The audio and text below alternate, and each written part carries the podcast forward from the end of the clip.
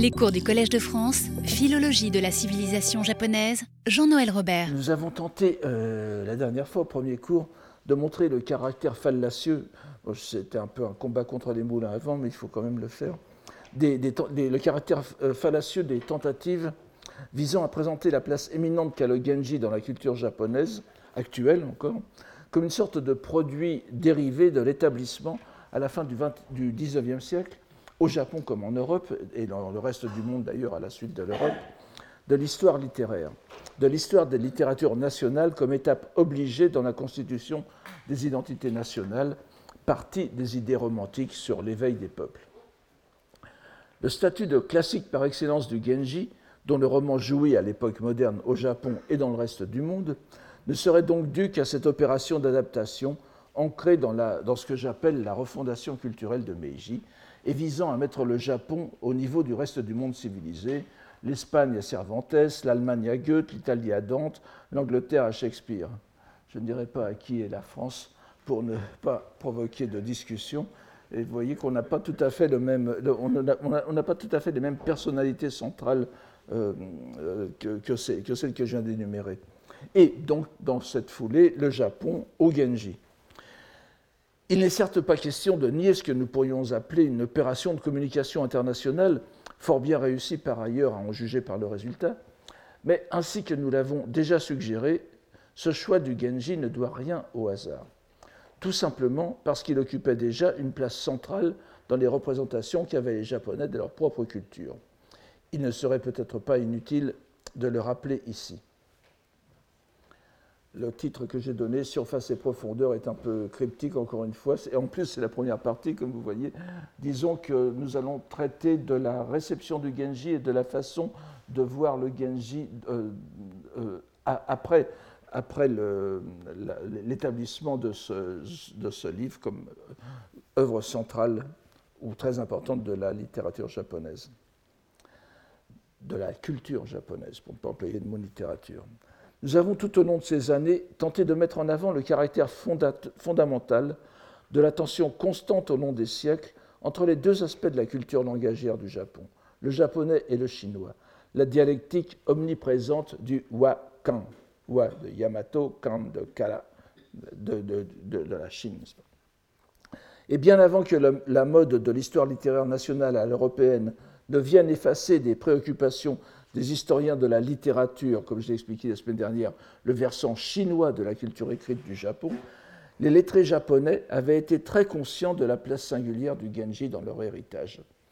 Mais il n'y avait bien sûr pas d'exclusive. Il n'était pas question de rejeter avant Meiji ce qui s'écrivait en chinois.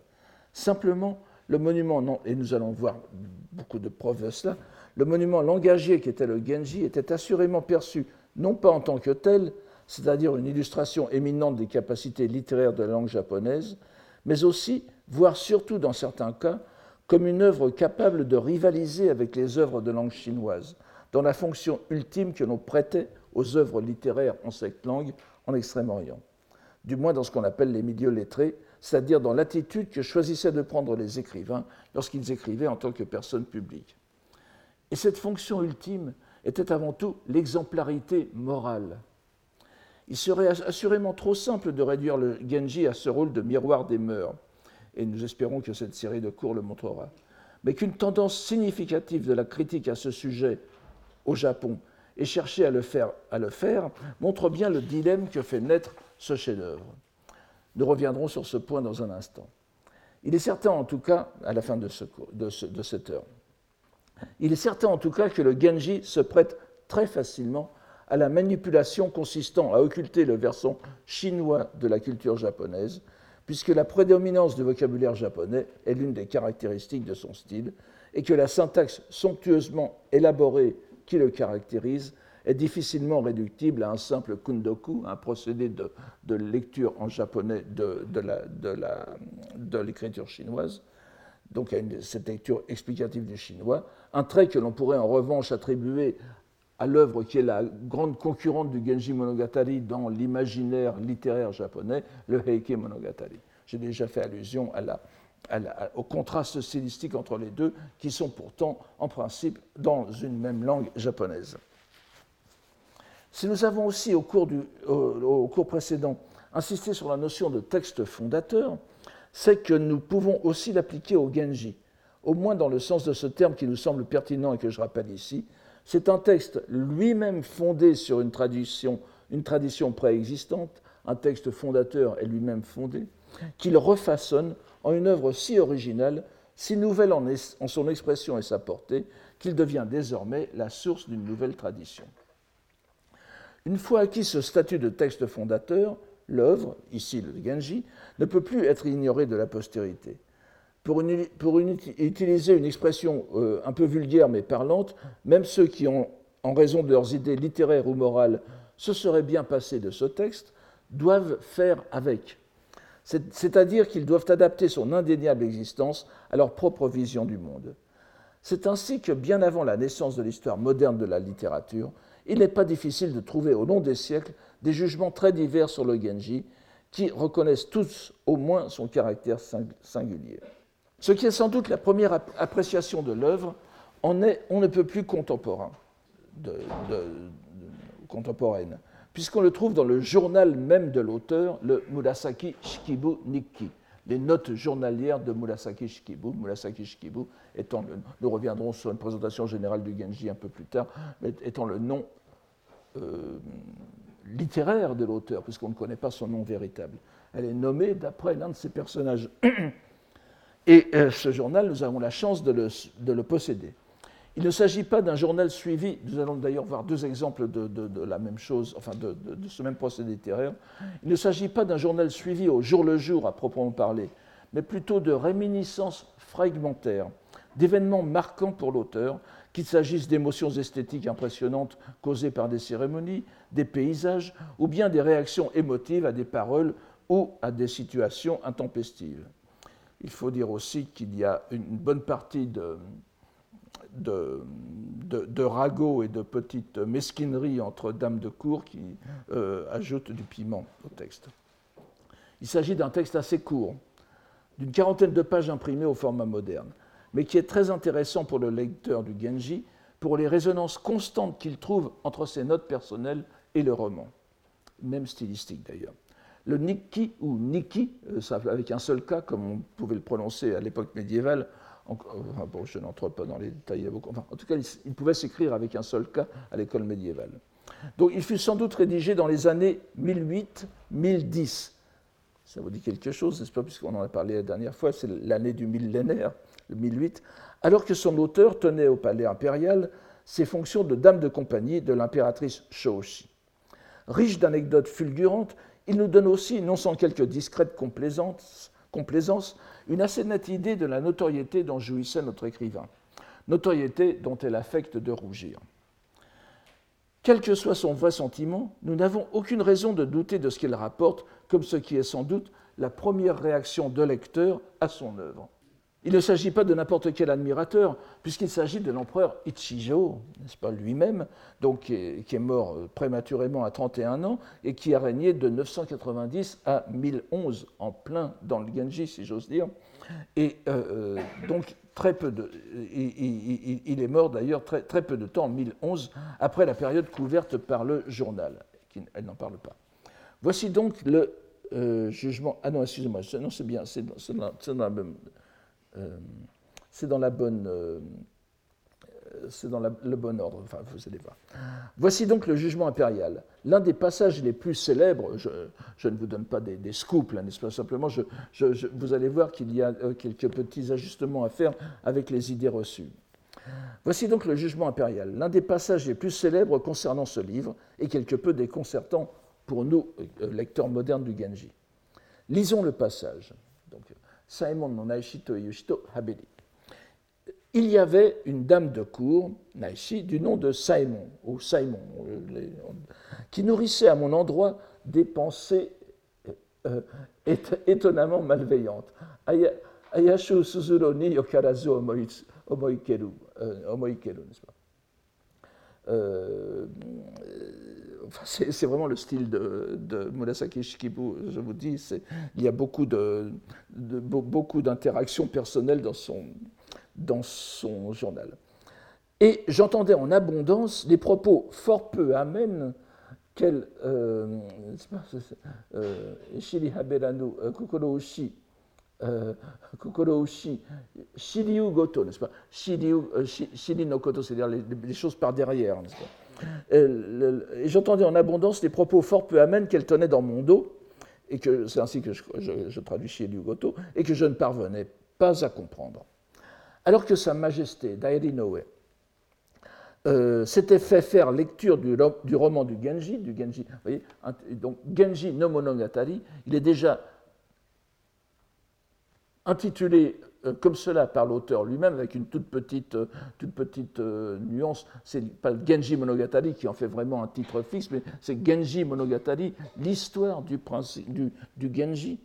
Donc, alors que Sa Majesté s'était fait lire, s'était fait faire lecture du roman de Genji, l'ayant écouté, il prononça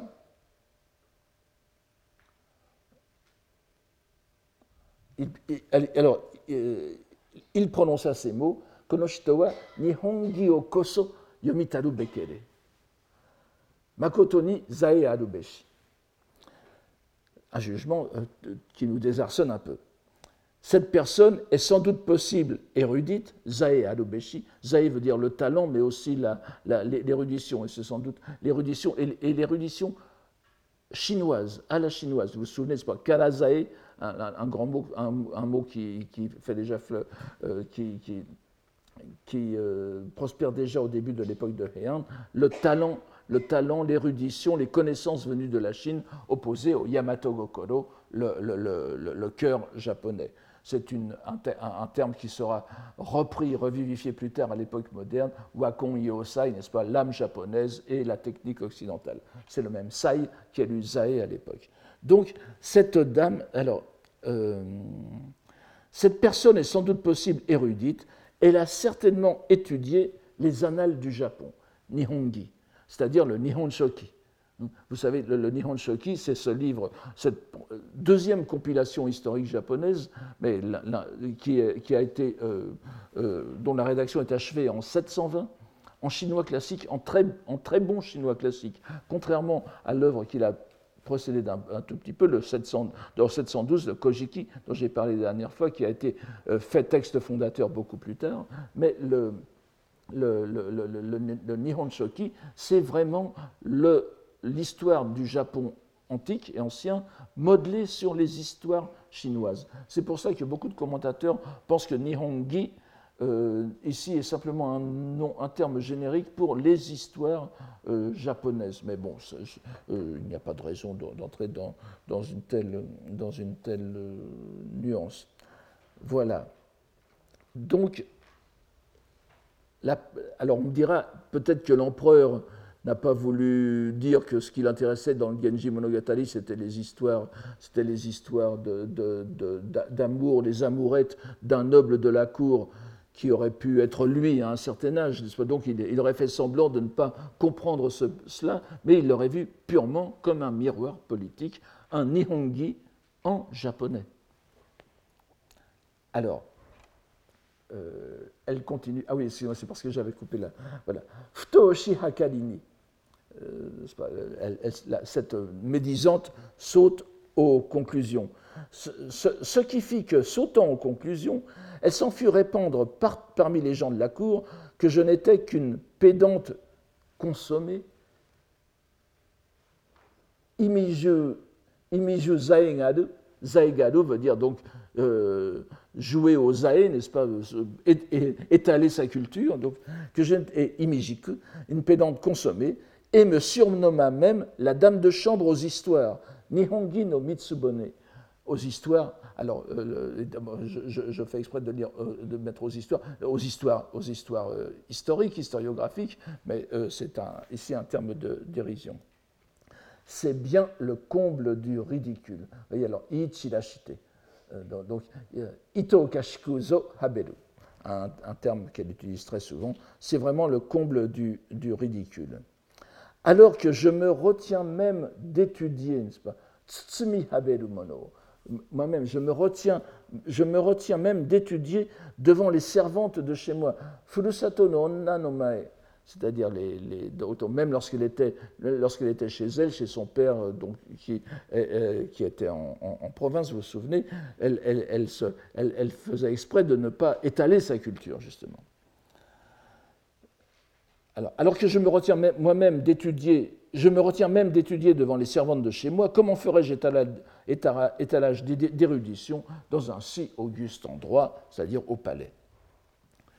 Nous lirons en temps utile la suite très importante de ce passage. Mais nous voyons ici, la première partie va arriver tout à l'heure, ne vous inquiétez pas, et puis une seconde partie dans un prochain cours. Nous lirons en temps utile la suite très importante de ce passage. Mais nous voyons ici, dans cette première réaction d'un lecteur fort peu banal, l'empereur, un jugement qui nous semble déconcertant pour nous qui nous sommes habitués à considérer avant tout le Genji comme le premier roman psychologique, c'est quelque chose qu'on entend souvent, de la littérature universelle. Ces premiers lecteurs, que ce soit pour le louer ou le moquer, prennent l'ouvrage comme pour un livre savant. Ce n'est donc pas une opinion à traiter à la, légère. Et l'on voit la réaction de l'autoresse, si j'ose dire. Elle ne nie pas le jugement qui est porté euh, il est vrai que difficile de critiquer euh, le jugement de l'empereur, mais elle se défend simplement de jouer les bas bleus. Elle qui, même en présence de ses servantes les plus rustiques, s'abstient de s'occuper de lectures sérieuses pour ne pas donner prise à ce genre de reproches. L'allusion au Nihonshoki, au Nihongi donc, est certainement à prendre ici comme exemple de la littérature historiographique en général. C'est du moins ce qui ressort de la plupart des commentaires, comme je vous l'ai dit. Nous n'avons donc sans doute pas à chercher les rapprochements littéraux entre les deux œuvres, mais simplement relever que le Genji peut être lu comme un livre d'enseignement historique et donc politique et moral. Il n'est donc pas étonnant, je fais un saut dans, le, dans le temps, qu'en plein XVIIe siècle, le penseur politique appartenant à l'école dite néo-confucianiste. J'en ai déjà parlé plusieurs fois. Ça, va être le, néo-confucianisme, donc le, le, va être plus ou moins la, philosophie, si l'on peut dire, officielle du, euh, du, shogunat d'Edo, surtout à partir du XVIIIe siècle. Donc, le, célèbre Kumazawa Banzan, qui eut plus d'une fois maille à partir avec le gouvernement shogunal, ainsi qu'avec les daimyo qui voulurent le prendre à, leur service, reprend l'idée avec plus de force encore, invoquant l'autorité de l'empereur Ichijo pour la fonder. Donnons quelques phrases de son Genji Gaiden, que vous voyez ici, disons la, monographie, la, monographie euh, ah oui, ça a été traduit par libre, libre, propos sur le roman du Genji par ce petit groupe que l'on appelle Koten, dont je vous donne ici les, noms des principaux euh, représentants avec des personnalités, des personnes variées qui s'y agrègent. Et c'est ce groupe qui se livre à une traduction du Genji Monogatari, une nouvelle traduction du Genji Monogatari en français. Et euh, dans le, texte euh, dont, je vous donne le titre euh, Regard critique, quatre réflexions sur la littérature classique dans le Japon des XVIIe et XVIIIe siècles, nous avons admirablement traduit des extraits de la préface de Kumazawa Banzan et dont je vous lis la, la, traduction pratiquement pas adaptée de, de ces auteurs. Le véritable dessin, de, je ne donne pas le texte japonais parce que ce n'est pas ma traduction, le véritable dessin de ce roman est de déplorer qu'à mesure qu'on approche de la fin d'un âge, alors les traducteurs traduisent de la fin d'un âge, yo no sue, et je vais revenir euh, un instant sur, ce terme. Les, manières élégantes, c'est un terme utilisé par Kumazawa Banzan, hein, je le rappelle. Les manières élégantes des époques anciennes en tout se dégradent et sombrent dans la vulgarité. L'auteur du roman du Genji a délibérément évité ce mode didactique. Elle en a fait un divertissement galant, tout en consignant soigneusement dans son ouvrage les manières élégantes et la tournure d'esprit des hauts personnages du temps passé. Usant de rapprochement, il arrive à l'auteur de parler des hommes d'autrefois comme s'il s'agissait d'hommes d'aujourd'hui, de faits relatifs à la Chine en les transposant au Japon mais la réalité des faits narrés dans le roman est bien attestée. La réalité, disons, de, la réalité de, vraisemblance. Aussi, les anciens ont-ils dit, les anciens japonais, ont-ils dit que pour la véracité, L'auteur s'inspirait de la méthode de Sima Qian, le grand historien euh, chinois, n'est-ce pas, de, l'époque des Han, donc de, de, premier, deuxième siècle avant Jésus-Christ, Shibasen en japonais, et dans ses fameux mémoires historiques, le Shiki en japonais, le, le, le, en chinois. C'est pourquoi l'empereur Ichijo, lui aussi, aurait dit, ah, et voilà, il, se fond donc, il revient au jugement d'Ichijo, par-delà les siècles, c'est pourquoi l'empereur Ichijo, lui aussi, aurait dit, après avoir lu ce roman, que l'auteur en était certainement une personne familière du Nihongi. Il faudrait en citer beaucoup plus, et je ne peux que vous inviter à vous précipiter euh, sur ce petit livre fort riche et, très court, vous, en avez pour même pas une soirée, un voyage en métro, pour lire tout le passage. Mais l'on voit bien l'essentiel, que le jugement proféré par l'empereur aux alentours de 1008 est confirmé et étayé par un penseur politique néo-confucianiste plus de 650 ans plus tard. Cela confirme, s'il était besoin de le faire, le statut de classique du Genji bien avant la refondation du Meiji, de, Meiji, ainsi que la pérennité de l'une des deux grandes façons qu'ont eu les Japonais de lire et d'apprécier l'ouvrage.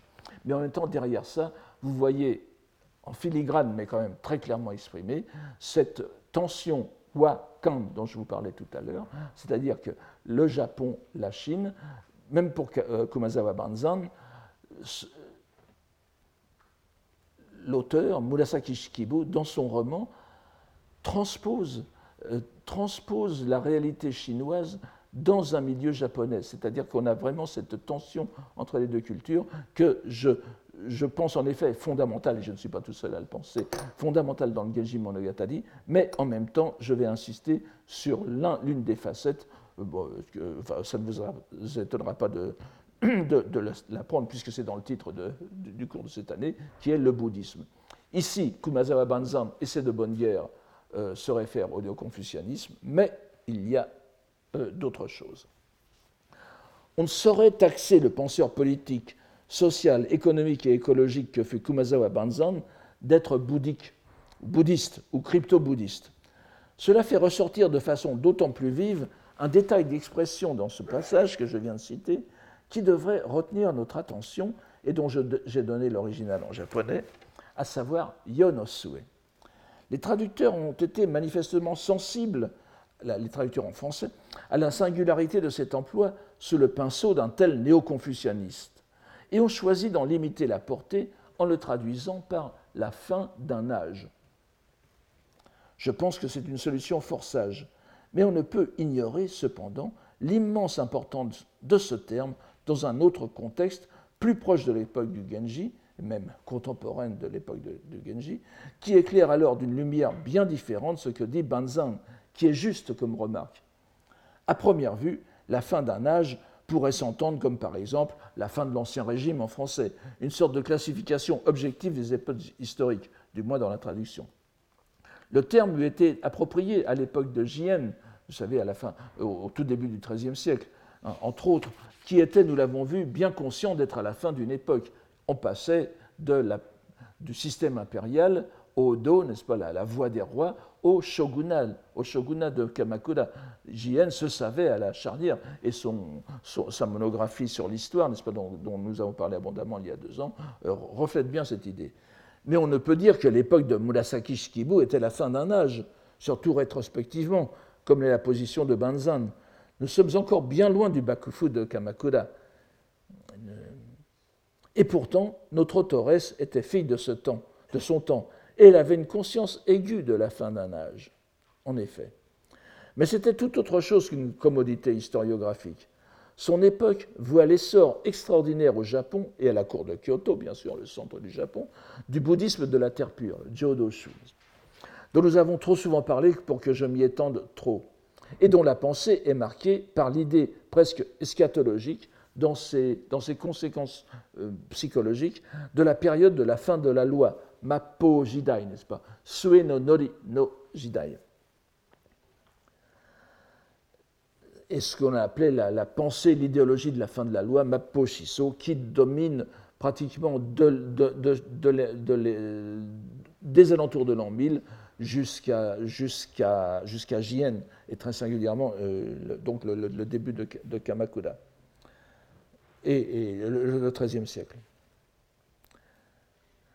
Cette période est, appelée aussi couramment en japonais la période dite terminale, Masse, Masse qui est lue en japonais Suenoyo, l'âge de la fin. L'une des personnalités religieuses les plus importantes à propager ce message de la fin est Eshin Sozu, le fameux Genshin. Je vous donnerai les, caractères plus tard, enfin on en a déjà tellement parlé, donc, qui est, qui est 942-1017, c'est-à-dire il meurt en 1017, il est le contemporain de Murasaki Shikibu, n'est-ce pas? L'exact contemporain. Le terme de massé a certes plusieurs, plusieurs sens. Il peut vouloir dire l'âge extrême, c'est-à-dire l'âge, l'âge de la fin d'un, l'âge dans, dans, le bouddhisme. C'est-à-dire qu'il peut désigner l'époque, l'époque euh, présente, parce que pour nous qui la vivons, nous sommes au terme d'une longue série de renaissances. Hmm. Euh, euh, c'est-à-dire donc suenoyo, le présent. Mais le plus souvent, il s'entend à l'inverse, c'est-à-dire non pas suenoyo, mais yo no sue, c'est-à-dire l'âge de la fin, le troisième âge de la loi, l'âge de la fin de la loi, le Mappo Jidai.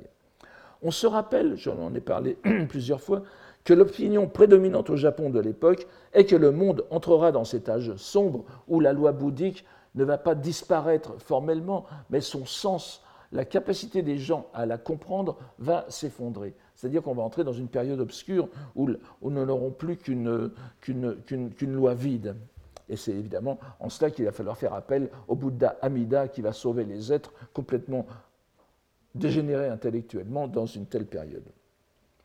Donc, l'opinion traditionnelle et bien établie au Japon euh, à l'époque de Murasaki Shikibu, c'est que l'âge, c'est un peu comme le calendrier Maya, n'est-ce pas, d'il y a quelques années, en 2012, nous entrerions dans l'âge de la fin de la loi en 1052. Et vous vous, vous, souvenez, j'avais fait allusion à la, fondation du grand monastère, du grand temple, le Byodo-in, près de, près, près de Kyoto, qui est, alors c'est discuté, mais en tout cas ça a toujours été vu dans la, par la, postérité comme un temple qui a été fondé justement l'année où l'on entrait, un, grand temple amidiste, n'est-ce pas, où l'on entrait dans la fin de la période, le, le Mappo Jidain. Donc, nul doute que Banzan, qui avait lu, relu le, Genji Monogatari, ne soit porté par la vision de l'époque, pour employer un mot aussi chargé de sens bouddhique, certainement à son corps défendant, je pense qu'il n'y a même, pas pensé, mais c'était tellement évident, mais euh, c'était une façon très pertinente de voir, comme nous allons euh, le, voir plus loin. Euh, dans, sans doute la semaine prochaine. Avant cela, donnons deux exemples poétiques qui illustre ce terme, donc le, terme de sue no yo et yo no sue, en ces deux grands sens.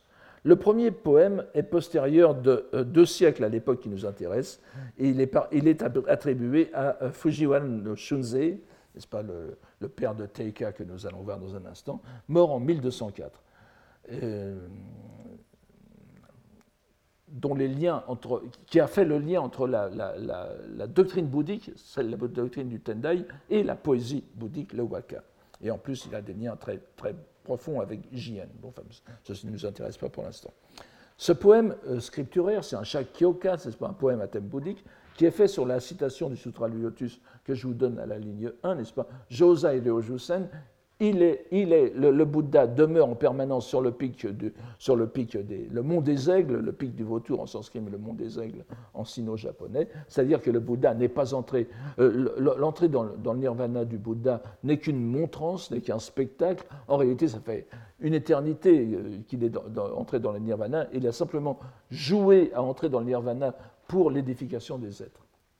Alors, sur ce thème du Sutra du Lotus, voici le poème que fait. Euh, euh, comme le temps passe, je ne vous le lis pas en japonais, vous avez tout ce qu'il vous faut ici. Je reste constamment, euh, alors, pardon, donc je reste constamment au sein monde des aigles, dit le Bouddha. Au terme des âges, Sue no Yowa, même si au loin les nuages nous en écartent, ne nous éclairera-t-elle ne, plus la lune à la crête des monts? Inquiétude, euh, inquiétude donc du croyant face à, à l'égard du Bouddha. Le, Tsuki, c'est la lune à la crête des monts, c'est le Bouddha, n'est-ce pas, qui, apparaît et disparaît au fil des ans, et au fil des, âges, et puis là, évidemment, il, a, disparu, entré dans le nirvana, mais en réalité, il n'a pas, disparu. C'est ce que veut dire, euh, pas, plus que la, Lune n'a disparu malgré la, séparation des nuages, euh, le Bouddha est, présent avec nous. Ici, Suenoyo, donc le, le, terme des âges, le, pardon, l'âge de, enfin, j'ai traduit par le, terme des âges, mais c'est les, âges de l'extrémité, peut signifier le présent, mais aussi l'avenir. C'est pour ça qu'on. Mais, mais, nous avons aussi la chance d'avoir un poème qui illustre la locution yonosue, cette fois, l'inverse, c'est pas? Yonosue, celle-là même qu'emploie Banzan. Je vous la donne ici. C'est fait sur une citation du, du, sutra du, lotus qui. Euh, je, fais le vœu de, dans, un âge extrême, euh, dans un âge très long à l'avenir de sauver les êtres. C'est quelque chose d'eschatologique, mais c'est rendu par Yonosue no Shitomo Yamini. Songeant que dans la ténèbre les hommes au bout des âges erreront encore, elle jure de ne point disparaître, la lune du matin. Adiakenotsuki nous sommes dans la même, idée, n'est-ce pas? La lune du matin, c'est-à-dire qu'elle se, voit, elle se voit presque en transparence dans le ciel, c'est l'indice du Bouddha qui est derrière notre réalité phénoménale. Et vous voyez qu'ici, nous avons bien Yonosue qui, indique, qui indique une, et l'obscurité, n'est-ce pas? L'obscurité de la, fin des âges, c'est-à-dire que c'est une vision très claire à Mapo Shiso. Et les gens qui, Mayo, n'est-ce pas, qui sont égarés dans cette époque, eh bien, euh, euh, euh, ne peuvent que s'en remettre au serment du Bouddha, et à la fois le, Bouddha qui prête serment dans le Sutra du Lotus, mais aussi au Bouddha Amida. Enfin, je, ne peux pas entrer dans ce détail. Mais alors, l'auteur, me demandera-t-on? Eh bien, il ne s'agit de nul autre que Fujiwara no Michinaga, 966-1028, l'un des hommes politiques les plus puissants de, son époque et de l'époque de Murasaki Shikibu, et c'est celui qui établit bien sûr fermement la puissance de son clan à la cour et dans le royaume. Mais surtout, plus important pour notre propos, c'est lui qui est en quelque sorte le, parrain, le protecteur de Murasaki Shikibu. Et on dit que c'est lui qui l'avait introduite à la cour euh, pour, ce, pour ce qui était un, emploi de dame de cour qui ne devait pas être qui ne devait pas être très, très, très, très épuisant, pas et euh, dont on a dit pourquoi pas, que c'était quelque chose qui avait permis une sorte de, statut euh, d'écrivain en résidence, n'est-ce pas, euh, qui, aurait permis à Murasaki Shikibu de continuer son œuvre. On a plusieurs témoignages de son journal même qui, qui montrent que son œuvre est diffusée dans la cour, qu'on l'attend, mais je vous ai déjà dit, même qu'on entre parfois dans sa chambre pour lui piquer le dernier cahier, n'est-ce pas? Donc, si Banzan écrivait ces lignes sans aucune connaissance du contexte de l'époque, on pourrait bien sûr estimer que ce Yonosue n'est peut-être pas à prendre au pied de la lettre, mais il s'agit d'un commentaire très pénétrant sur un ouvrage qu'il a lu en profondeur. Et il n'y a aucune raison de penser qu'il utilise la locution dans un sens autre que celui qui est le sien habituellement. Il faut donc voir dans son expression une sorte de débordement exégétique involontaire et bien sûr fondé sur sa compréhension profonde du texte. Cette sorte de faux pas, de faux pas euh, commentarial, nous est très précieux comme reconnaissance involontaire d'une autre dimension interprétative possible du texte, à l'encontre ou à côté de celle qui va de l'empereur Ichijo au penseur politique du XVIIe siècle. Non que notre autoresse elle-même ne donne pas d'arguments qui vont dans le sens de cette interprétation crypto-historique. Nous lisons en effet immédiatement, après l'impérial jugement critique, et toujours dans le journal de Murasaki Shikibu, Kono Shikibu no jo to no, warawa sho yomi haberi. Alors, sho, c'est un terme très vaste, mais si je pense, je vais suivre la plupart des commentateurs et le bon sens et le contexte pour le, traduire au moins par livre, ça veut dire livre, n'est-ce pas, mais livre historique. En tout cas, livre chinois, ça c'est sûr, mais livre historique, euh, euh, certainement d'après le, contexte. Alors que mon frère cadet, enfant, ce petit Kibunojo, enfant, euh, Walawanite, n'est-ce pas étudiait, oui, on peut, vous seriez tenté de dire Wadabe, mais on peut dire aussi Wadawa, euh, Wadabe au sens de, garçon et Wadawa au sens de fille, mais euh, à l'époque, les, les, deux genres sont, sont, sont, contenus dans ce mot. Hein. Donc, alors que mon frère euh, étudiait le, le, classique, alors, les histoires classiques, voire le shokyo, c'est-à-dire le Shujing, pas, le classique des documents historiques, l'un des grands euh, classiques, euh, l'un des cinq classiques de la littérature chinoise que tout Chinois euh, enfant et adolescent de, la classe lettrée lisait, apprenait dès, le début de son, dès, qu'il avait fini les, les, premiers textes simples de son apprentissage.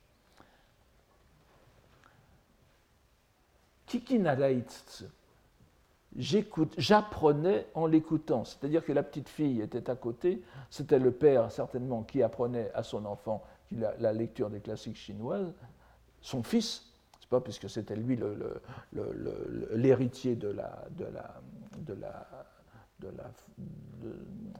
prospérité familiale, et la, petite fille était là par tolérance en quelque sorte ce sont, des exemples que l'on trouve assez fréquemment, un peu trop fréquemment d'ailleurs dans, la littérature japonaise pour, euh, que l'on dise systématiquement oui, elle était là par hasard, euh, elle n'aurait pas eu le droit à tout. On a, on a l'impression qu'en réalité c'était une sorte d'éducation familiale, que le père le faisait devant tout le monde, filles et garçons. Simplement, euh, la, vision voulait que ce soit les, garçons qui soient les, les auditeurs directs. Donc, euh, j'apprenais en écoutant. Lui, Kanoshitowa, n'est-ce pas? Lui, c'est le frère de Kanoshitowa. Oso yomitori, wasuru no tokoro mo, alors, ayashiki madezo, satoku haberishikaba. Vous voyez encore la, la, modestie, la modestie de Murasaki Shikibu. Lui, Kanoshito, n'est-ce pas? Euh, Il lisait lentement et oubliait, alors que moi, je faisais preuve d'une intelligence étonnante si bien que notre père, qui était passionné de ces textes, se prenait constamment à soupirer,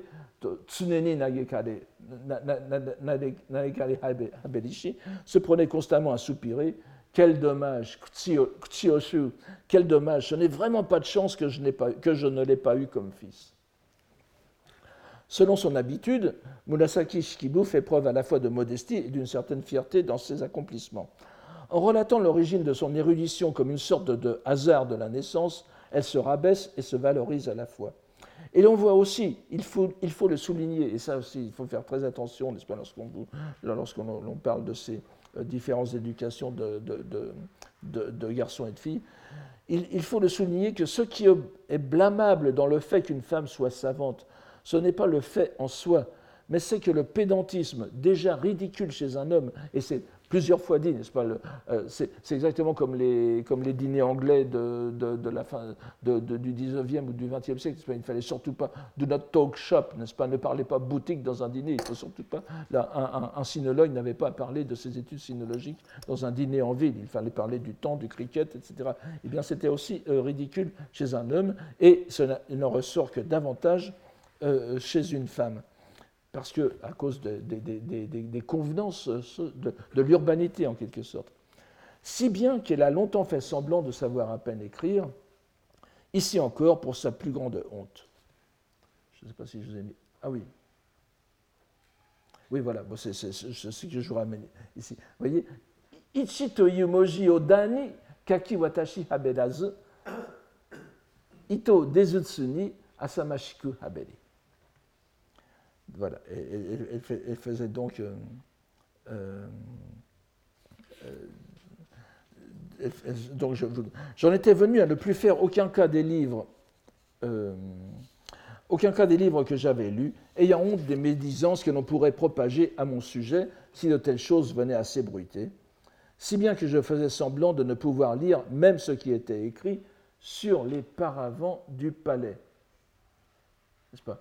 Excusez-moi, c'est, oui, vous voyez tout, à l'heure, euh, encore une fois, Otoko dani zaingari, zaingari nurushito wa ikanizoya. Même chez un homme, n'est-ce pas, c'est euh, jouer les pédants, encore une fois, zaegaru, le même terme, c'est pas, très, pas très recommandable. Elle aura plus forte raison euh, chez une femme. Et ensuite, vous voyez, elle, dit, non seulement ça, mais elle fait même semblant de. On byobu no o dani yomanu kao elle se fait passer, encore une fois, il faut mettre un grain de sel dans le elle se fait passer pour une lettrée. Bien sûr, elle n'allait pas faire semblant d'être complètement incompétente parce qu'elle aurait été virée de la cour. Euh, mais elle ne put rester longtemps dans ce semblant d'illettrisme, car l'impératrice elle-même, car euh, c'est ce que je vous donne ici, l'impératrice elle-même donc le Shoshi, n'est-ce pas, c'est-à-dire l'impératrice consort, la, deuxième impératrice, il y en avait au moins deux de, fort, pouvoir à l'époque, euh, lui demanda d'exposer des passages des œuvres de Potui. Vous le Monju ici, c'est Hakushi Monju, c'est-à-dire le, recueil, c'est 75 euh, livres de l'ensemble des œuvres poétiques et de prose bien, bien, bien, bien plus, moins nombreuses, de Hakkoi Potui, le grand, euh, le grand poète japonais qui était mort au milieu du IXe siècle et dont l'œuvre était arrivée pratiquement simultanément avec sa mort, même avant sa mort, au, Japon. C'est-à-dire que c'était le poète contemporain par excellence qui a eu un, succès euh, immense dans le Japon de l'époque de Heian. On est souvent, on est souvent revenu là-dessus, je vous en reparlerai après. Euh, donc, elle me demanda d'exposer des passages des Monju. On peut dire, alors, je, Bunshu ou Monju, moi je préfère lire Monju, je pense qu'à l'époque et à la cour, ça devait se dire comme ça. Enfin, le Tokoro Dokoro Yomase Tamo, Tamai Nadoshite. Euh, et voulant connaître plus en détail le contenu, elle en fit des cours pendant elle, en faisait des cours depuis deux ans au moment où elle écrivait ses notes dans son journal. Euh, choisissant les moments où il n'y avait personne aux alentours, voyez, en cachette. Hein. Euh, vous voyez les, derniers, mots de, de, ce passage, Kakushi Habeli, je faisais tout ça en cachette. Et c'est ainsi qu'elle lui avait enseigné tant bien que mal Shitogena Nagara, n'est-ce pas? Bon, encore une fois. Les deux livres sur, sur, sur un genre très difficile, les Gafu, n'est-ce pas? Gafu, Shin Gafu, les nouveaux, les, les, les, les nouveaux, nouveaux, les nouveaux poèmes chantés, si vous voulez. Un genre très difficile à comprendre pour les Japonais, puisqu'il reposait sur des airs populaires chinois. Et tout cela, bien sûr, en cachette. Et euh, après, elle dit encore que, euh, je ne pense pas que je... Oui, euh, L'empereur lui-même et d'autres grands ayant eu vent de la chose, la malheureuse dut multiplier ses leçons privées, mettant ainsi un mal le masque d'illettré dont elle avait voulu s'affubler.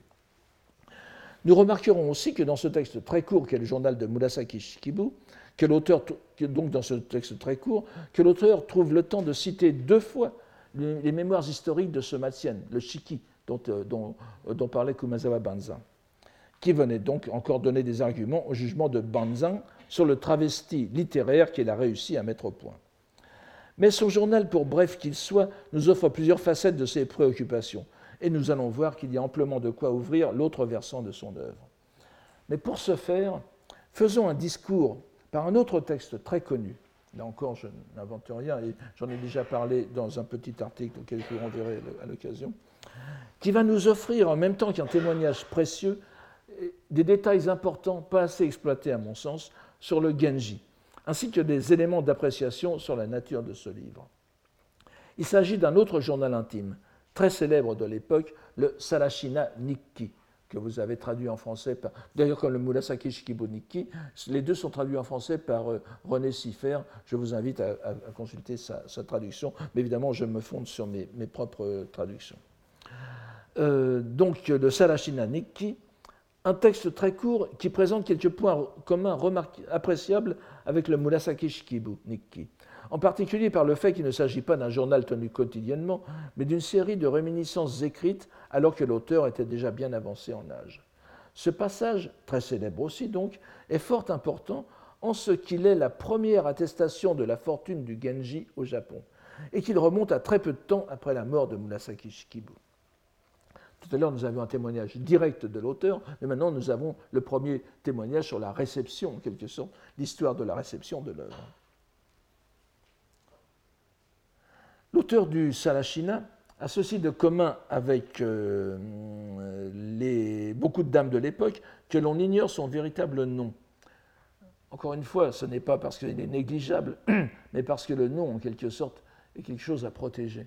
Il ne faut pas le dire à n'importe qui. Si vous, si, et si vous lisez des textes euh, édités, euh, imprimés, oui, édités au, XVIIIe siècle, XVIIe, XVIIIe siècle en France, par exemple, lorsque c'est un noble qui écrit, eh bien, le, le, nom de l'auteur n'est pas mis, on, met des étoiles, n'est-ce pas?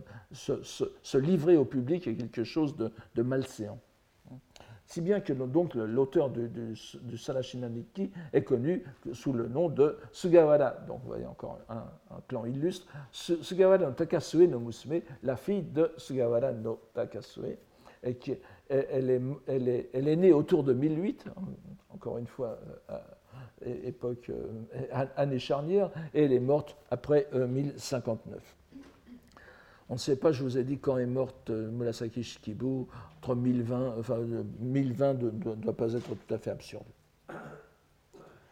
Elle était la fille d'un petit fonctionnaire et née, donc, est née vers, 1008. Et les faits qu'il décrit dans le passage, ici d'après l'économie du texte, doivent se dérouler vers 1020, alors qu'elle n'est âgée euh, Murasaki Shikibu était très probablement morte, sinon enfin, elle aurait mentionné ça, la rencontre, alors qu'elle n'est âgée que de 12 ou 13 ans. Alors que son père l'avait ramenée à la capitale une fois sa période d'affectation en province achevée, la fillette ne rêvait que de se procurer des monogatari, des romans, donc je vais terminer. Mais il semble que ces textes ne se trouvaient pas si facilement. Si vous lisez le Salashinaniki, même en traduction, vous verrez, je ne vous donne qu'un passage, mais dès le début, ce que dit la petite fille, n'est-ce pas Chic, je monte à la capitale avec papa, je vais enfin trouver des romans, des, monogatari et le roman de Genji, c'est-à-dire qu'elle était déjà au courant, euh, elle, avait déjà lu euh, euh, ou entendu parler du texte. Et tout au long de, son journal, le, Genji Monogatari revient, n'est-ce pas, comme le rêve d'une petite fille. Alors, brusquement, la nourrice à laquelle elle était très attachée meurt, ce qui plonge la fillette dans le chagrin, un chagrin qui ne manque pas d'inquiéter sa mère, euh, alors donc, c'est le, qui, va tout faire pour lui changer les idées. Alors, n'est-ce pas, donc, kokoro mo nagusamem to kokoro shigarite, c'est sa mère, ah, n'est-ce pas, monogadani nado matomete misetamoni. Tandis que je me morfondais ainsi, ma mère, cherchant avec angoisse à me consoler, se procura des romans à me faire lire. Et certes, je m'en trouvais naturellement onozu, euh, geni onozukara nagusami yuku. J'en tirais tout naturellement onozukara, n'est-ce pas? La, fonction presque euh, innée, l'efficacité innée des monogatari, c'est ça vous soigne. Euh, donc, ayant lu l'histoire de Murasaki, un terme très important, Murasaki no Yukari, c'est le début de la au mité. Alors, mido, ici, dans ce texte, ici, mido veut dire lire. Hein. c'est pas, pas un peu comme en chinois moderne, kan, n'est-ce pas, qui veut dire à la fois lire et, voir et lire. Ici, mido veut dire lire. Donc, euh, Murasaki no Yukari au mité. J'étais prise du désir de lire la suite, mais je ne trouvais pas l'occasion d'en parler aux gens. Et comme personne n'était encore bien habitué à la capitale, elle est à la capitale maintenant, à Miyako, n'est-ce pas, à Kyoto, je ne pus rien trouver si bien que découragé, je priais en mon fort intérieur, Kokoro no uchi inoru. Je priais en mon fort intérieur pour ce qui me tenait le plus à cœur, n'est-ce pas Yukash, Yukashiku oboyu. Faites que je puisse un, jour lire le roman du Genji à partir du premier livre. Ichi no maki yorishite mina misetamo tamae. Kono Genji no monogatari. Et vous voyez qu'il emploie encore Genji no Monogatari, exactement comme Murasaki Shikibu dans son Nikki. Hein. Ce n'est pas Genji Monogatari, c'est Genji no Monogatari. On voit que le ton est véritablement charmant de naïveté, mais nous trouvons déjà des détails intéressants. L'histoire de Murasaki doit désigner forcément le livre 5 du Genji, intitulé Waka Murasaki, jeune Grémil, pour reprendre, je crois, la, la traduction de Cipher. Chapitre décisif qui relate la rencontre du prince avec la fillette d'une dizaine d'années, nièce de la princesse Fujitsubo, l'une des épouses de l'empereur et donc belle-mère du Genji.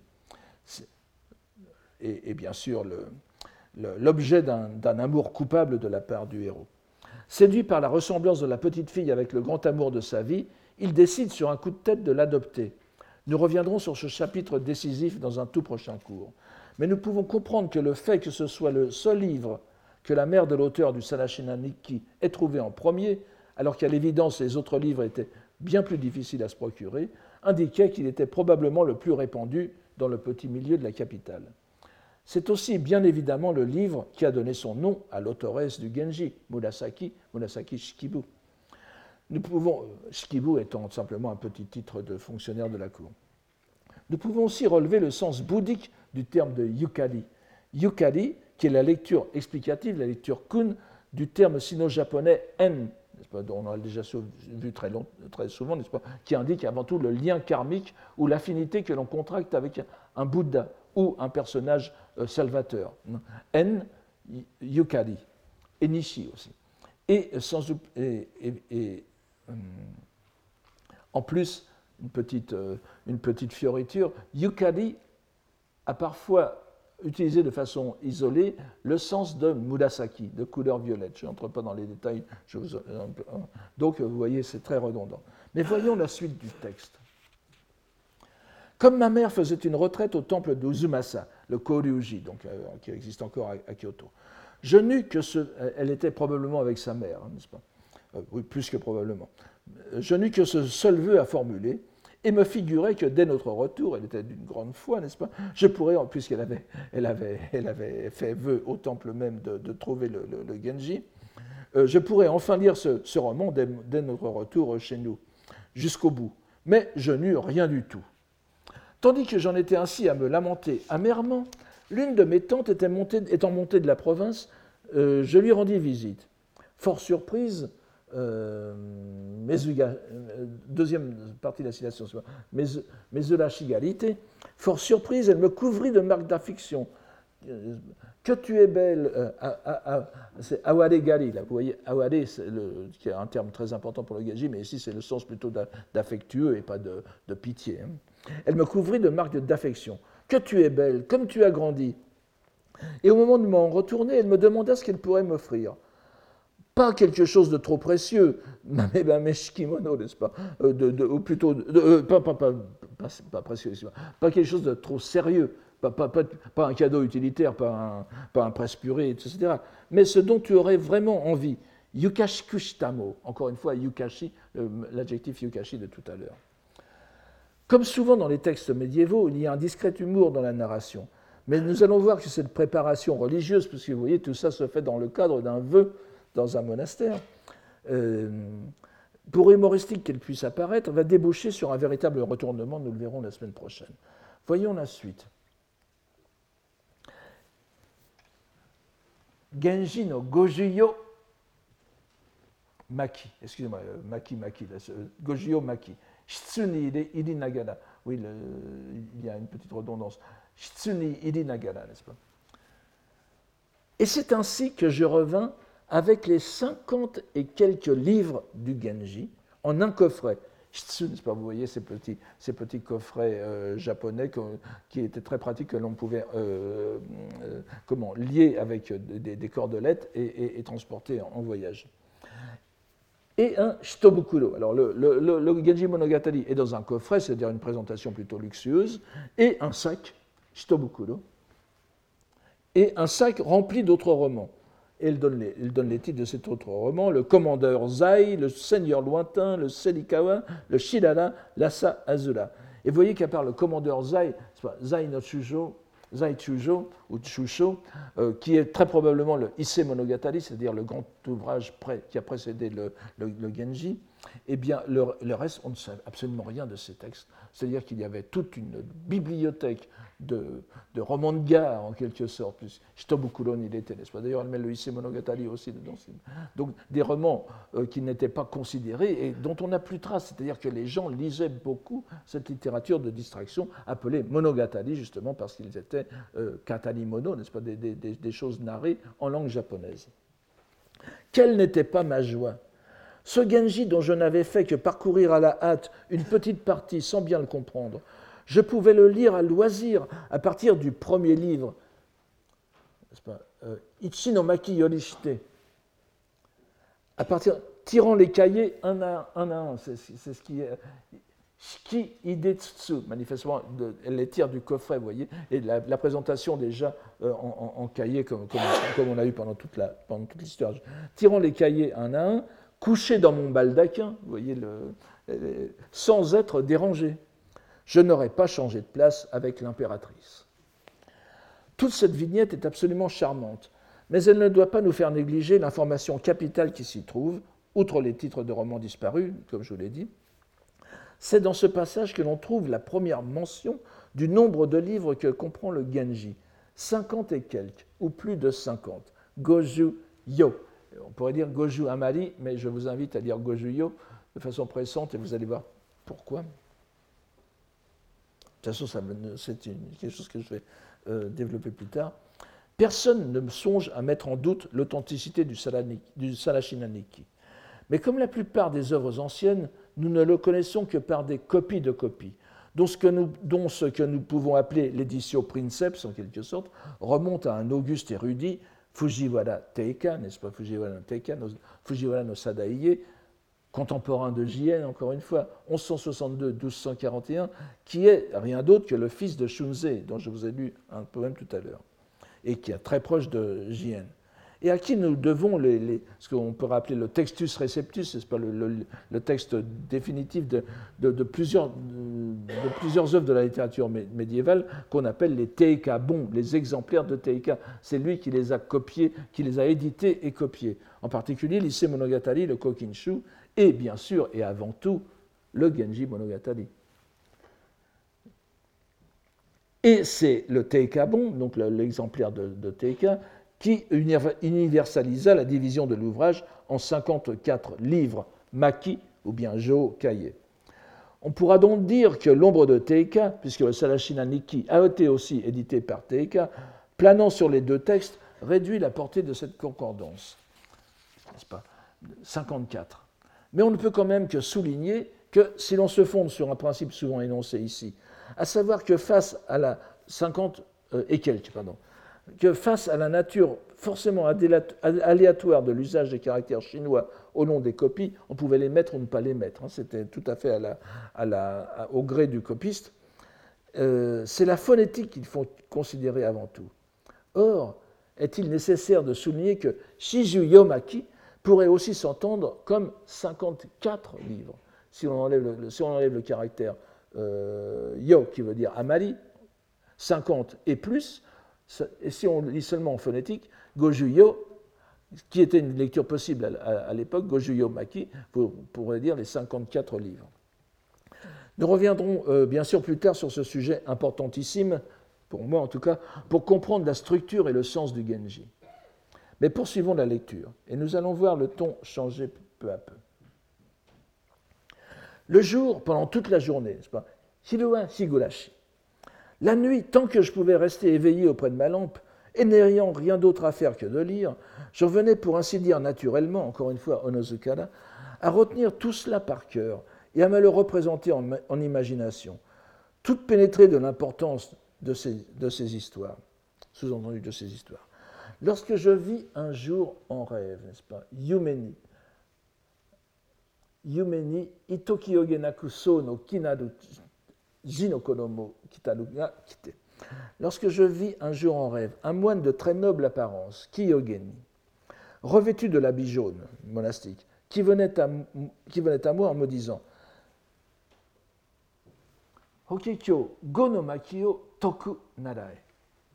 Excusez-moi, encore une fois, il y a redondance. Parce que, en me disant Mets-toi vite à l'étude du cinquième livre du Sutra du Lotus. Mais je n'en parlais à personne et ne songeais point du tout à me mettre à l'étude. Je n'avais à l'esprit que mes romans. On voit apparaître brusquement au sein de l'univers enchanté de la petite fille une apparition on ne peut plus religieuse, qui rappelle étrangement le célèbre épisode du songe de Saint Jérôme, qui voit apparaître un ange lui reprochant d'être cicéronien et non pas chrétien. Mais l'injonction est bizarre quand même, même venant d'un moine de noble apparence, pourquoi le cinquième livre du Lotus? Et c'est quelque chose qui n'est. Euh, l'idée que je propose n'a jamais été émise par les commentateurs, Dieu sait qu'ils sont nombreux pourtant.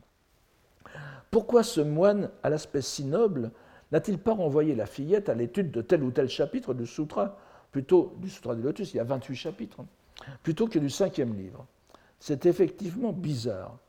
Comme on sait, le Sutra du Lotus, dont la Vulgate répandue au Japon est traditionnellement, traditionnellement divisé en huit livres, c'est-à-dire des maquis, des kan, n'est-ce pas, et 28 chapitres, chapitre Hon, euh, alors qu'en Chine, c'est la version en 7 livres qui est répandue. Encore maintenant, si vous achetez le Sutra du Lotus en Chine, vous aurez 7 il est divisé en 7 livres. Donc les, 28 chapitres sont divisés en 7 livres. Les Japonais le divisent en 8 livres. Cette octuple division fait l'objet d'un rituel grandiose qui gagnait en, popularité dans les milieux aristocratiques de l'époque de Heian sous le nom de Octave du Lotus, Hokke Hakko, parfois lu Hachiko. C'est donc une assemblée de lois, littéralement les huit conférences sur le Sutra du Lotus, c'est-à-dire sur la, fleur de la loi. C'est une, une, assemblée qui se déroulait sur quatre jours, donc euh, deux livres par jour. Enfin, euh, il y a eu beaucoup d'ajustements, je, simplifie bien sûr. Accompagné, euh, et qui consistait principalement en la psalmodie, la récitation, et l'explication détaillée par un moine de chacun des livres. C'était vraiment une cérémonie grandiose, chacun avait son rôle, il y avait toute la communauté du temple qui était là. Et elle était accompagnée d'ailleurs d'une petite disputation, d'un petit elonghi, euh, sur le sens des chapitres entre le, celui qu'on appelait le conférencier, Kouji, n'est-ce pas, comme Koshi en japonais moderne, et le questionneur Monja Taumono. Donc il y avait, vous voyez, tout y était, il y avait de la musique, de la psalmodie, de l'exégèse, un semblant de disputation. Ce cérémonial élaboré, auquel participaient la cour et les dames de la cour, fut aussi l'occasion de compositions poétiques en sino-japonais et en japonais. Pour les laïcs, c'était le jour du cinquième livre, Gokan no Hi, le troisième donc, hein, euh, euh, qui était de loin le plus populaire. Et pourquoi? Le cinquième livre, en effet, bon, ne, soyez pas effrayés, je vais vous dire tout ça très rapidement. Le cinquième livre, en effet, qui allait des chapitres 12 à 15 du Lotus, c'est-à-dire du chapitre Don des dieux, Daibadattahon, au chapitre Surgit de la terre, Yuji Yujipun ou Yujutsuhon, commençait par le chapitre où était exposé l'épisode, la relation, et c'est un nom technique dans le bouddhisme, dans le sutra du lotus aussi, c'est innen, n'est-ce pas? Une relation, c'est-à-dire quelque chose qui, la relation d'une histoire qui est censée s'être vraiment déroulée. Au contraire de hiyu, la parabole, qui existe aussi dans le Sutra du Lotus, et qui est quelque chose qui est imaginaire. Hein. Euh, il est bien dit dans le Sutra du Lotus que le Bouddha prêche en innen et hiyu, en histoire et parabole. Innen, je viens de vous le dire tout à l'heure, il y a le terme en dedans, c'est le terme qui se lit yukari, c'est-à-dire que c'est le même terme que l'on trouve dans Murasaki no Yukari, l'histoire de Murasaki. Alors, donc ce, cinquième livre commençait par le chapitre, le Daibadatabon, où était exposé l'épisode de la fille du roi des dragons, Liu O Nyo. Euh, bah, vous la voyez dès la première page, dès la première ligne, n'est-ce pas euh, Shagara Liu O Nyo euh, Toyushito, ou Shagara Liu O no Musume Toyushito Adi. Il y avait une, fille, une jeune fille, la fille du roi des dragons, du roi des dragons qui s'appelait Sagara. Je, vous résume tout cela hein, très, rapidement parce que le, temps passe malheureusement.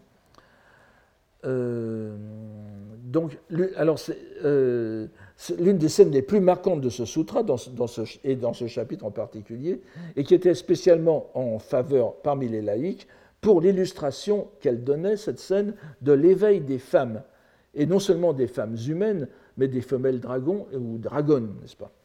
Le grand bodhisattva Manjushri, je, euh, rapporte qu'il est allé au fond de l'océan convertir la fille du roi des dragons Sagara, qui était âgée de 8 ans et qui a rapidement atteint l'éveil, Sumiyakani, qui a rapidement atteint l'éveil. Devant l'incrédulité de Shariputra, le, disciple privilégié du, Bouddha qui, qui, fait toujours le rôle de, mal comprenant, n'est-ce pas, dans le Sutra du Lotus, et d'autres disciples qui lui objectent l'impureté du, corps féminin. Alors là, il y a toute une série d'objections, n'est-ce pas, les cinq obstacles qui font que jamais une femme ne connaîtra l'éveil et l'état de Bouddha. Elle fait la démonstration de son éveil en corps d'homme, c'est-à-dire qu'elle passe par toutes les étapes, toutes les étapes Combien d'étapes Ça, voilà, ça c'est quelque chose aussi qui va, euh, nous retenir, n'est-ce pas Puisque ce chiffre, retenez bien ce chiffre de 54. Elle va passer par toutes les étapes du Bodhisattva pour le dépasser. Et évidemment, en, en, franchissant ces étapes, elle va se transformer en homme, puis en Bodhisattva, puis en Bouddha. Et elle va aller vers sa terre de Bouddha euh, dans, dans le ciel. Donc, c'est un épisode fameux du Sutra du Lotus, donc, et l'on peut comprendre que le moine du rêve, s'adressant à une fillette de 13 ans, et la considérant de la même classe d'âge que la dragonnette, qui a 8 ans, l'exhorte ainsi à se tourner vers la vie pieuse. Mais il aurait pu lui dire tout simplement de lire le chapitre Don des dieux sans se référer à l'appellation de cinquième livre, qui est purement liturgique. Il y a bien évidemment là quelque chose qui a échappé à la plupart des commentateurs et que nous devons tirer au clair. Ce n'est pas très difficile pourtant. Et l'auteur nous y a. L'épisode de la dragonnette n'est pas une parabole, comme je vous l'ai dit, mais une relation, innen, une histoire présentée comme vraie, bien qu'à des buts édifiants. Et nous l'avons vu parler plus haut, dans le Salashinaniki, de l'histoire de Murasaki, Murasaki no Yukari. Yukari étant l'une des, lectures explicatives de N, envoyant donc à Innen. Nous reviendrons plus en détail dans un prochain cours sur ce chapitre, Waka Murasaki du Genji. Mais relevons-en déjà un détail. Lorsque Genji aperçoit la fillette par-delà une haie, je, vous donnerai une illustration, je pense, la prochaine fois, elle est escortée de personnes qui sont décrites par le même adjectif que le moine du rêve. Kiyoge Naru Otona Futari Bakadi. Elle était accompagnée de deux personnages à l'aspect noble, Kiyoge Naru, littéralement pur, à l'aspect pur, à l'aspect noble. Et il lui est expliqué que c'est son, il est expliqué au Genji que c'est son père qui l'a mise ainsi à l'écart du monde, élevé par sa grand-mère maternelle, qui est entré dans, les ordres. Et que son père, le père de la fillette, aurait dit que s'il ne parvenait pas à réaliser un jour les ambitions qu'il entretenait pour elle, euh, comme c'était euh, l'idée fixe de, tous les nobles de l'époque, c'était de s'assurer une, une, prééminence à la cour impériale, elle n'aurait plus, qu'à se jeter dans la mer. Et quelqu'un, donc dans, l'échange du Genji Monogatari, quelqu'un dit alors, en plaisantant, Kairyo no kisaki ni naru beki, itsuki onna. Voilà donc une fillette de grand prix, Itsuki, appelée qu'elle est à devenir l'épouse du roi dragon de l'océan. L'idée, ou plutôt le concetto, n'est-ce pas, plaît tant, euh, c'est pas le Genji qui dit ça, hein, c'est pas un peu vulgaire quand même, mais le Genji ne se permet. Euh, euh, il plaît tellement au Genji qu'il la reprend un peu plus bas en, méditant sur la fillette, n'est-ce pas? Quelle est donc son intention pour être entré si profondément en ses pensées de fond de mer? Bon, je, je n'insiste pas sur les, sur les jeux de mots, là, ça serait trop. Les algues des fonds, c'est-à-dire mirume, n'est-ce pas, qui veut dire à la fois les algues, et puis aussi soko no donc les algues qui sont au fond, soko no les yeux qui nous regardent euh, là où nous sommes. Les algues des fonds rendront les choses difficiles. N'allons pas plus loin pour l'instant dans la lecture de ce passage.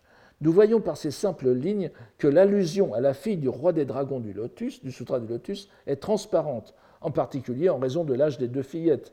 Euh, euh, il, est, dit dans le, il est dit dans le Genji que la, petite Murasaki a Nakani to bakani ya anantomiete. Euh, parmi le, groupe de Kyogen Arushito, il y, a, il y en a une, il y a quelqu'un donc qui avait l'air d'avoir à peine dix ans. 8 et 10 ans, donc à mettre aussi en parallèle avec l'âge de l'autoresse du Salachina à l'époque, du Salachina Niki, qui a 13 ans. Et c'est le moment de rappeler un détail crucial qui n'aura sans doute pas échappé à beaucoup, d'autant plus que je vous l'ai déjà donné. Le chapitre Wakamurasaki du, de, Genji est le cinquième de ce roman. Et nous voyons que l'auteur, divise l'ouvrage en maki et non en cahier. C'est-à-dire, elle dit, euh, elle dit elle, dit euh, Ichi no maki, etc., n'est-ce pas? L'injonction du moine s'explique alors très clairement, et le choix qu'il fait de parler de livres des maquis du lotus et non des chapitres.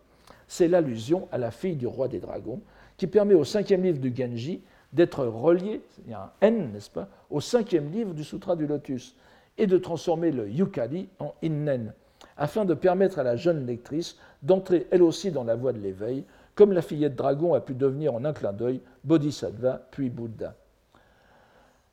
Arrêtons-nous encore un instant à un nouveau et important détail concret concernant le Genji que nous fournit ce passage du, journal de Salashina, en plus du nombre de 54 livres. Si notre rapprochement est correct, le chapitre Wakamurasaki était déjà bien le cinquième du livre à l'époque. Ce qui rend caduque les tentatives de certains philologues modernes de réordonner les chapitres selon un ordre narratif, selon eux, mieux fondé. Cela n'empêche pas de le faire, bien sûr, mais c'est purement intellectuel, et d'y trouver même un certain avantage de lecture. Mais nous avons déjà, autour de 1050, un Genji, où l'un des chapitres les plus importants, que l'on a parfois voulu mettre à la seconde place, voire la première, est bien à la cinquième. Nous n'aurons pas le temps d'aller plus loin aujourd'hui, mais nous avons posé les bases d'une double, voire triple vision du Genji. La sociopolitique, la, la vision sociopolitique, la lecture d'évasion et la vision religieuse. Nous allons poursuivre cette piste lors du prochain cours. Nul doute qu'elle nous donne de grandes satisfactions. Enfin, je l'espère et je vous remercie avec toutes mes excuses pour le débordement de temps. À la semaine prochaine. Retrouvez tous les contenus du Collège de France sur www.colège-2-france.fr.